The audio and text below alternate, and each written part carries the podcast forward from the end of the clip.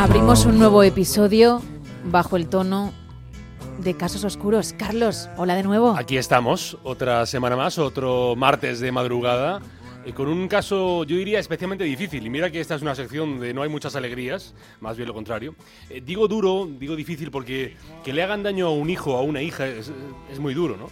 Eh, quizá lo más duro que puede sufrir un padre o una madre ver, ver cómo sufre tu hijo o ver que ese hijo o esa hija ha padecido un mal al que tú, que tienes como, como misión en esta vida la de ser el superhéroe de tus hijos, no has podido evitarlo.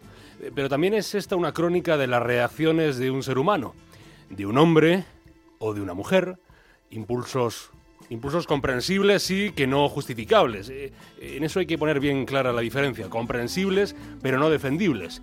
Instintos animales de venganza. Aquello, no sé si lo recordáis, aquello de la ley del talión.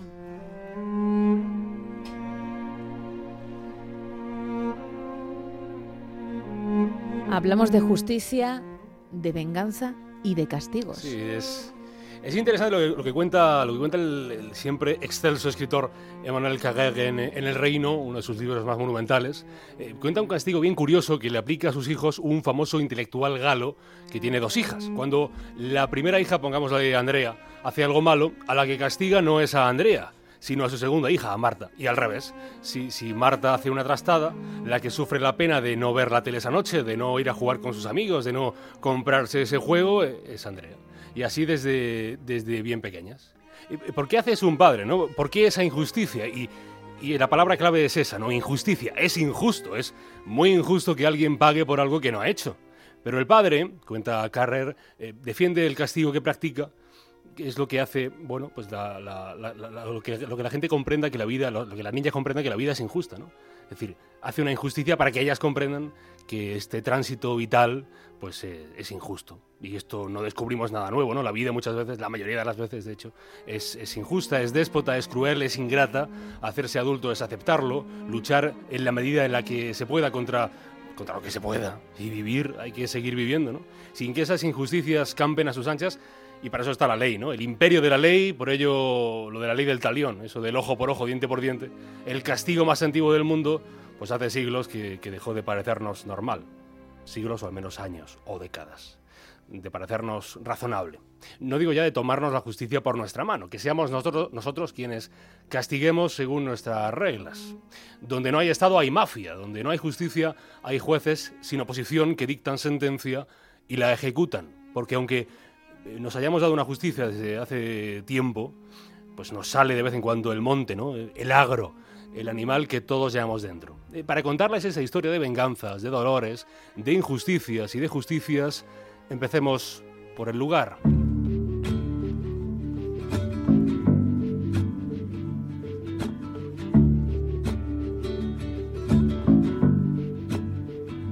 Nos tenemos que ir hasta el pueblo alicantino de Benejúzar. Sí, en la, parte de la vega baja del Segura, del río Segura, eh, ahí está situado el pequeño pueblo de, de, Benejúzar, en el extremo sur de la provincia de Alicante. Es un municipio de apenas 5.000 habitantes que limita a su alrededor con las localidades de Algorfa, de Almoradí, de Jacarilla y de Orihuela. Tierra de agricultores favorecidos por la presencia de ese río. Naranjas y limones son, son famosos, enclavado el pueblo en un paraje ideal para vivir conectado con la naturaleza, ¿no? A poco más de 20 minutos del mar, con preciosas montañas cercanas, se respira tranquilidad, ¿no? Un pueblo de, de senderos de calma y una convivencia agradable hasta que deja de serlo. Eh, pero para eso, estando donde estamos, en Benejúzar, tendremos que irnos un poco más hacia atrás.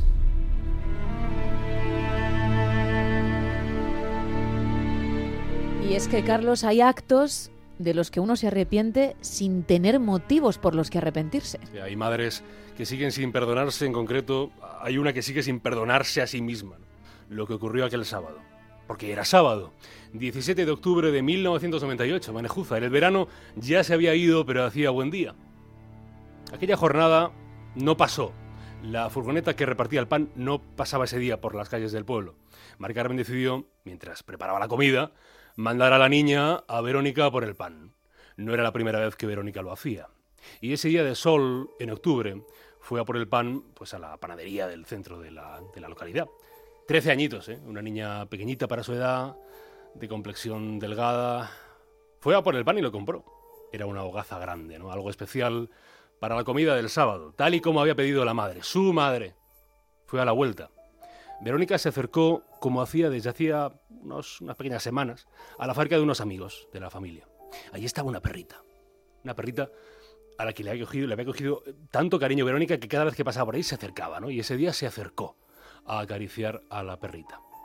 Ese día hacía sol, pero fue el más frío de su vida. La agarraron por la espalda. Como grites, te mato, le dijo, cuchillo en mano, Antonio Cosme, el pincelito como era conocido en el pueblo, 62 años, albañil de profesión, no la mató, la violó a una pequeña niña, de apenas 13 años. No me mates, te juro por Dios que no diré nada a nadie, dijo la cría, cuando todo había terminado, aunque todo a su vez había empezado. Verónica llegó llorando a casa y lo contó todo. Su madre, con otro cuchillo en la mano, se marchó directa a casa de Antonio Cosme, en un pueblo pequeño. Todo el mundo sabe dónde vive cada uno. ¿Qué le has hecho a mi Vero, hijo de puta? Le dijo cuando Cosme abrió la puerta de su hogar, esa madre enfurecida. Y él, cobardemente, lo negó todo. Unos cuantos vecinos se la llevaron de allí, como pudieron a la madre. La Guardia Civil fue la encargada de detener a Cosme, como también, también fue la que se llevó a Verónica, acompañada siempre por su madre, para analizarla. Qué palabra, ¿eh? Hmm. Analizar. Analizar el cuerpo de una niña de 13 años como si fuera una escena del crimen en ese horror del delito que es una agresión sexual, porque luego de la vulneración del cuerpo de un otro empieza otra agresión, otra, otra afección, un trauma, un trauma que acompaña durante quién sabe cuánto tiempo, ¿no? ¿Acaso hay justicia para eso?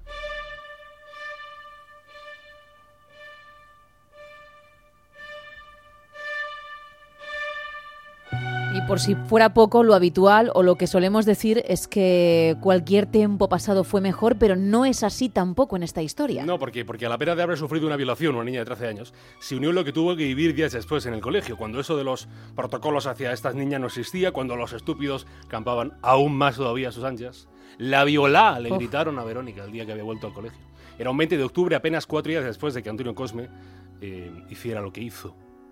Como también pasó, porque pasó hubo una pequeña manifestación de vecinos en favor del pincelito, porque creían en su palabra. Vivir en el pueblo donde unos vecinos se manifiestan en favor del hombre que ha violado a tu hija. La pregunto de nuevo, ¿hay justicia para eso? Al menos sí la hubo para lo que pasó la mañana del sábado 17 de octubre de 1998. La Audiencia Provincial de Alicante condenó a Antonio Cosme a la pena de nueve años de prisión por la violación a, Verónica, a una indemnización de 3 millones de pesetas, que al cambio con los euros se queda en menos de 20.000 20.000 euros, una cosa irrisoria. El pincelito no lo aceptó. Recurrió a la justicia y el Tribunal Supremo en 2001 reafirmó lo que ya había dicho el fallo de la Audiencia Provincial de Alicante. Había vecinos, no pocos, que siguieron creyendo en Cosme, despreciando a una niña víctima de una violación y a su familia. Pero no todo acaba aquí.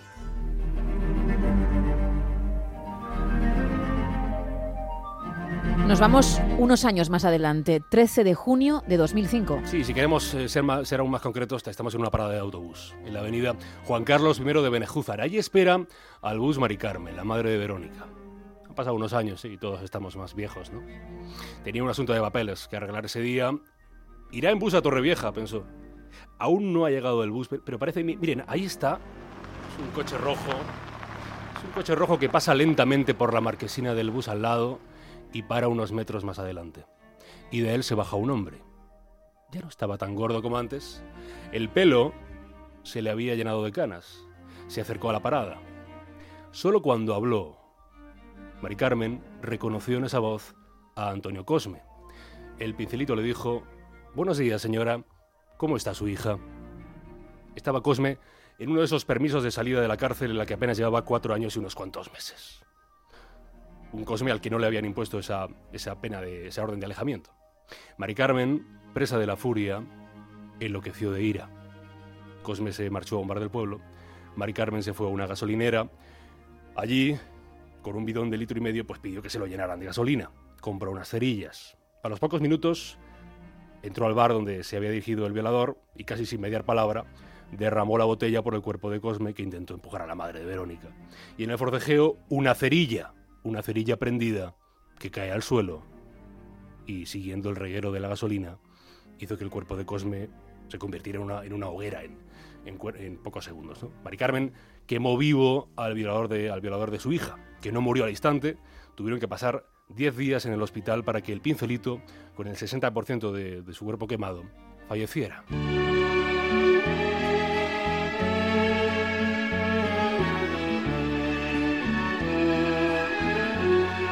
¿Qué pasó entonces con esa misma parte del pueblo que se había manifestado por la inocencia de Antonio Cosme? Pues se, volvió a manifestar para pedir que Mari Carmen no volviera libre Oh. a la espera de juicio tras quemar vivo a Cosme. Volvió, volvió Mari Carmen a su casa a la espera de, del juicio. En julio de, 2000 de 2009, la misma audiencia que condenó a Cosme lo hizo con Mari Carmen. Nueve años de prisión por asesinato con alevosía.